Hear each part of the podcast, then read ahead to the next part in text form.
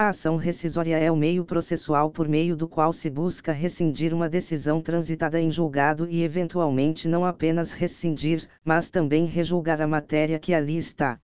A ação rescisória tem a finalidade de desconstituir um ato decisões transitado em julgado, e que está impregnado de um vício muito grave, o qual é denominado de rescindibilidade.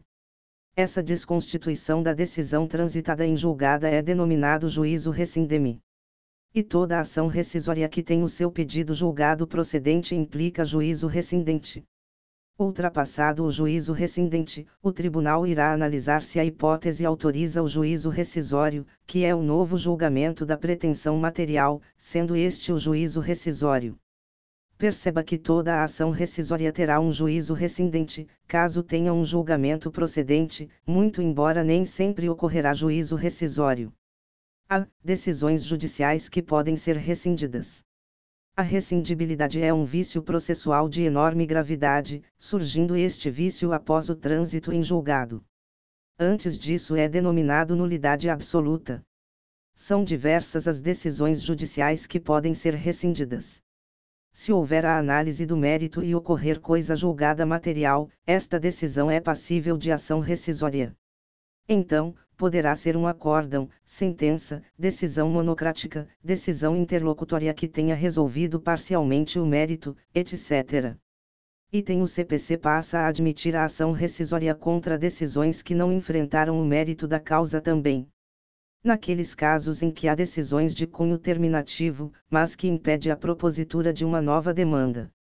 Es, decisão que pronuncia litispendência não faz coisa julgada material, pois não enfrenta o mérito da decisão. Porém, pode-se oferecer ação rescisória, pois a partir daquele momento não se pode propor outra ação, já que se reconheceu que havia litispendência ou coisa julgada. Apesar de ela não fazer coisa julgada material, ela impede a propositura de nova ação. Neste caso, cabe ação rescisória. Item o CPC admite que, quando haja uma decisão que não tenha recebido um recurso, ex relator tenha agido com corrupção, situação na qual não recebeu um recurso. Neste caso, caberia a ação rescisória. Portanto, são esses os casos em que, ainda que não haja coisa julgada material, seria possível ação rescisória. B. Competência. A ação rescisória é uma ação de competência originária de tribunal. Se estamos tratando de juízo federal de uma instância ou TRF que decidiu, será de competência do TRF a ação rescisória. Se estamos tratando de juízo estadual de uma instância ou TJ que decidiu, será de competência do TJ a ação rescisória. Existe uma divergência quando se tratar de uma sentença proferida por um juízo estadual, cuja ação rescisória tenha sido ajuizada pela União, na condição de terceiro interessado. A competência aqui será do TJ ou do TRF. O STF e o STJ têm entendido que a competência é do Tribunal Regional Federal, havendo o deslocamento de competência, já que a União interveio no feito. Havendo recurso extraordinário ou especial, tendo sido este recurso conhecido e prolatado uma decisão de mérito pelo Tribunal Superior, caberá a este Tribunal Superior processar e julgar eventual ação rescisória. Isso porque, a partir do momento em que conheceu da decisão, há o efeito substitutivo do recurso. É preciso mencionar que existe norma nos juizados especiais que proíbe a via de ação rescisória no procedimento dos juizados, seja qual for a espécie, federal, estadual ou fazendário. C. Prazo para ajuizamento. O prazo para ajuizamento da ação rescisória é de dois anos, contados do trânsito em julgado da decisão de mérito barra, prazo para ajuizamento quando o recurso não tiver sido conhecido. Atente-se que, se o recurso não tiver sido conhecido, o prazo para ajuizamento da ação rescisória será contado dessa inadmissão a fim de que o sujeito possa interpor ação rescisória. Ex, sujeito teve uma decisão contra ele no TJ. Interpus recurso especial. Após três anos, saiu a decisão inadmitindo o recurso especial já havia transitado em julgado a decisão do TJ. No entanto, o STJ editou a súmula 401, estabelecendo que o prazo decadencial da ação rescisória só se inicia quando não for cabível qualquer recurso do último pronunciamento judicial. Se for o caso de não cabimento do recurso, o prazo para a ação rescisória será contado a partir do momento em que transitou em julgado da decisão que não cabia ao recurso. É o que consta literalmente no CPC, art. 975. Ou seja, se houve recurso, e este recurso foi inadmitido, este prazo de dois anos será contado dessa inadmissão a fim de que o sujeito possa interpor ação rescisória. Barra barra. Prazo para ajuizamento da ação rescisória quando se tratar de decisão objetivamente complexa, sem que todos sejam impugnados. A decisão objetivamente complexa é aquela que tenha mais de um capítulo. Ex, há dois pedidos: indenização por danos morais e indenização por danos materiais. O autor foi vitorioso nos dois pleitos, mas impugnou um deles só, em relação ao valor arbitrado para danos morais, sustentando a sua majoração. Houve um fracionamento da resolução do mérito. Neste caso, há no mesmo processo a possibilidade de duas ações rescisórias, pois uma transitou em julgado e a outra irá transitar dentro de dois anos. O STF adotou o entendimento de que se admite ação rescisória contra a sentença transitada em julgado, ainda que contra ela não se tenha esgotado todos os recursos. Súmula 514. Haveria, portanto, a possibilidade de fracionamento da coisa julgada. Veja, o CPC diz, no art. 966, 3, que a ação rescisória pode ter por objeto apenas um, um, capítulo da decisão. Perceba que o NCPC vai na linha do STJ, estabelecendo que o trânsito em julgado da sentença tenha momentos distintos, podendo cada capítulo transitar em julgado em momentos diferentes, apesar de outro capítulo estar sendo discutido. O STJ, porém, vem propondo uma solução distinta. Para o STJ, bastaria o ajuizamento de uma única ação rescisória e esse prazo bienal se iniciaria apenas com a formação da coisa julgada no último capítulo meritório. Este entendimento é minoritário. Trata-se da denominada coisa julgada progressiva. A coisa julgada progressiva é a hipótese em que capítulos autônomos não teriam transitado em julgado autonomamente, e sim conjuntamente, ou seja, quando ocorresse a preclusão máxima da última decisão proferida no processo. A ideia é ter apenas o trânsito em julgado conjunto, tendo a coisa julgada apenas quando houvesse a preclusão máxima. Vale atentar à relevância do assunto, pois o trânsito em julgado em capítulos diferentes gera reflexos diretos à competência. Isso porque, se foi transitado em julgado um ponto com o juiz de primeira instância, caberá ao TJ analisar a ação rescisória. Caso fosse com o trânsito em julgado máximo, poderia a questão ser julgada pelo STJ. 3. Prazo para ajuizamento da ação rescisória fundada em simulação ou colusão das partes. Há aqui uma ação rescisória com o intuito de reconhecer que a decisão de mérito foi prolatada num processo em que ambas as partes atuaram em conluio haverá o prazo de dois anos para ajuizamento da ação rescisória, mas o termo inicial desses dois anos é o momento em que a simulação ou a colusão vieram à tona, ou seja, foram descobertas, art. 975, 3. 4. Prazo para ajuizamento da ação rescisória fundada em prova nova.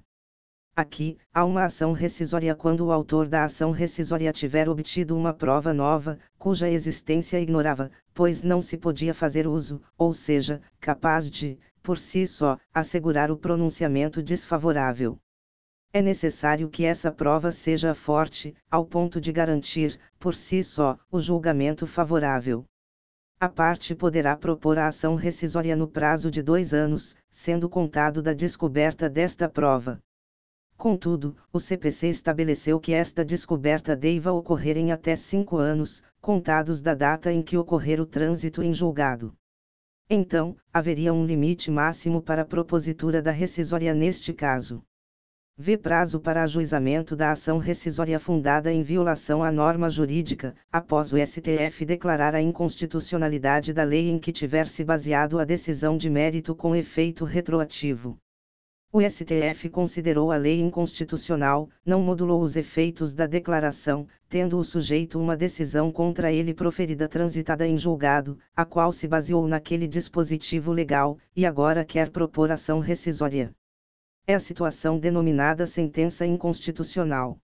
O CPC passa a prever que é possível ajuizar ação rescisória em cada processo em que tenha aplicado essa lei inconstitucional, alegando que haveria a violação à norma jurídica. O prazo é de dois anos, contado a partir da decisão do STF que reconheceu a inconstitucionalidade da lei. O art. 1057 do CPC diz que este raciocínio só é aplicado a decisões que transitaram em julgado após a vigência do CPC. A decisão que transitou em julgado, por exemplo, em julho de 2016, mas em agosto de 2016, o STF julgou inconstitucional, haverá o prazo de dois anos para propor a rescisória, a partir da decisão do STF, agosto de 2016, para que possa haver rescindida a decisão. Se a decisão do STF foi proferida em agosto de 2016, mas a sentença contra ele foi em janeiro de 2015, ou seja, sob a vigência do CPC-73, não poderá propor esta rescisória. Ou seja, a decisão deve ter transitado em julgado após o início da vigência do CPC-2015. D. Legitimidade para o ajuizamento da ação rescisória. Poderá ajuizar a ação rescisória pela Item próprias partes da relação processual primitiva. Item Ministério Público. Item terceiro juridicamente interessado.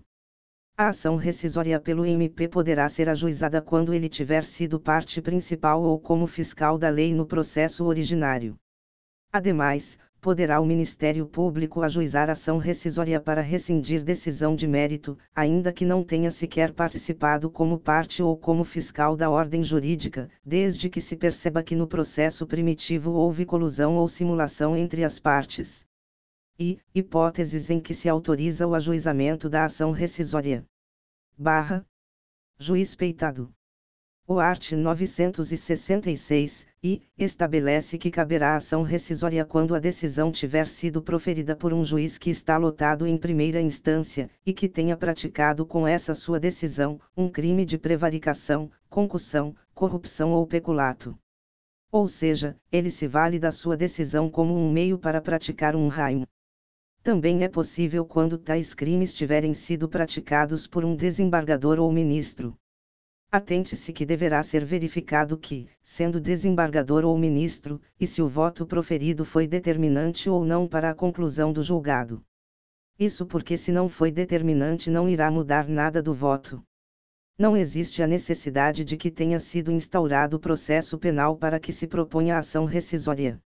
Se o juiz peitado se limitou a proferir apenas uma sentença e o tribunal realizou o juízo rescindente, o tribunal poderá fazer também o juízo rescisório.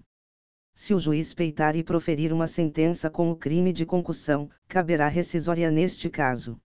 Se outro juiz presidiu a audiência e conduziu o processo todo, mas na hora em que o processo estava concluído para a sentença, o juiz entrou de férias, tendo o substituto, cometendo o crime de prevaricação. Prolatado a sentença, o tribunal promoverá o juízo rescindente, mas nada impede que também promova o juízo rescisório, já decidindo o mérito.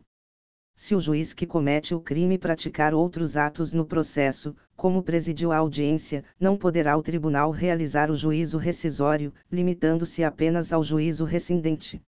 Barra barra. Incompetência absoluta do juízo e magistrado impedido. O art. 966, segunda, contempla duas situações distintas. Item incompetência absoluta do juízo, como apenas as decisões serão potencialmente atingidas, o tribunal poderá realizar o juízo rescindente e o juízo rescisório. Item magistrado impedido, se tiver apenas prolatado a sentença, o tribunal irá realizar o juízo rescindente e o juízo rescisório. No entanto, se o magistrado impedido tiver praticado todos os atos do processo, aí o tribunal deverá apenas fazer o juízo rescindente. HL. Colusão, simulação, coação ou dolo da parte vencedora. A colusão e a simulação são atos bilaterais, enquanto a coação ou dolo são unilateral.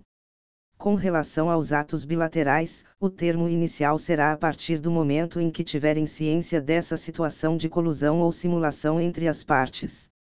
Neste caso, é correto concluir que se o tribunal rescindir a decisão por esse motivo, em seguida o tribunal deverá julgar o mérito, fazendo juízo rescisório e julgar improcedente o pedido. Quando a ação rescisória for motivada por ato unilateral, deverá ser feita uma distinção.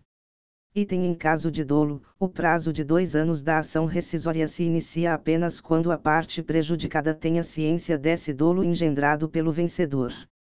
Item em caso de coação, o prazo de dois anos deve ser contado a partir do término da coação. Nesses casos de atos unilaterais, o tribunal sempre fará juízo rescindente. Mas o exercício do juízo rescisório vai depender do caso concreto, podendo ou não acontecer. 4. Ofensa à coisa julgada. Neste caso, um processo anterior já tinha uma sentença transitada em julgado, a qual deverá ser rescindido, pois violou a coisa julgada material. O tribunal realiza apenas um juízo rescindente, já que não é possível realizar um juízo rescisório por uma sentença idônea anterior. A controvérsia maior ocorre quando passa o lapso de dois anos para oferecer ação rescisória com ofensa à coisa julgada. Nesse caso, como não cabe rescisória, e se está diante de duas sentenças de mérito transitadas em julgadas, e completamente distintas, qual delas irá prevalecer. A jurisprudência e a doutrina vêm se inclinando que deve prevalecer a segunda decisão em detrimento da primeira. Isso porque há o prazo de dois anos para rescindir a segunda decisão. Se não for rescindida a primeira decisão, então deverá prevalecer a segunda decisão. V. Violação manifesta a norma jurídica. Será cabível ação rescisória quando houver violação manifesta a norma jurídica. Segundo a súmula 343 do STF, não cabe ação rescisória por ofensa a literal dispositivo de lei, quando a decisão rescindenda se tiver baseado em texto legal de interpretação controvertida nos tribunais. Não se pode dizer que a violação manifesta quando o juiz deu uma interpretação já dada por outros tribunais ou juízes. Neste caso, não é possível dizer que aquela decisão viola manifestamente norma jurídica. É de se destacar que o art. 966, 5 e 6, diz que é cabível ação rescisória contra decisão baseada em enunciado de súmula ou acórdão proferido em julgamento de casos repetitivos que não tenha considerado a existência de distinção entre a questão discutida no processo e o padrão decisório que deu fundamento à súmula ou acórdão proferido em julgamento de casos repetitivos é a possibilidade de ajuizar ação rescisória quando o juiz sustentar que aplicou a súmula, mas na verdade aplicou súmula completamente equivocada. O que justificou o enunciado da súmula é justamente o inverso do caso que está agora no feito. Segundo o 6, quando a ação rescisória fundar-se na hipótese acima, caberá ao autor, sob pena de inépcia, demonstrar, fundamentadamente, tratar-se de situação particularizada por hipótese fática distinta ou de questão jurídica não examinada, a impor outra solução jurídica. Vi decisão proferida com base em prova falsa. A decisão teve como fundamento principal uma prova falsa, cabendo ação rescisória. 7. Juntada de prova nova caberá ação rescisória para fins de juntada de prova nova.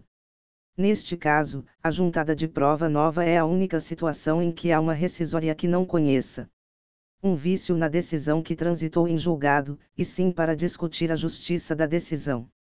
Para ser considerada uma prova nova, esta prova deve ter sido preexistente à prolação da decisão em virtude de a parte desconhecer aquela prova, ou em virtude não ter podido apresentar naquele momento.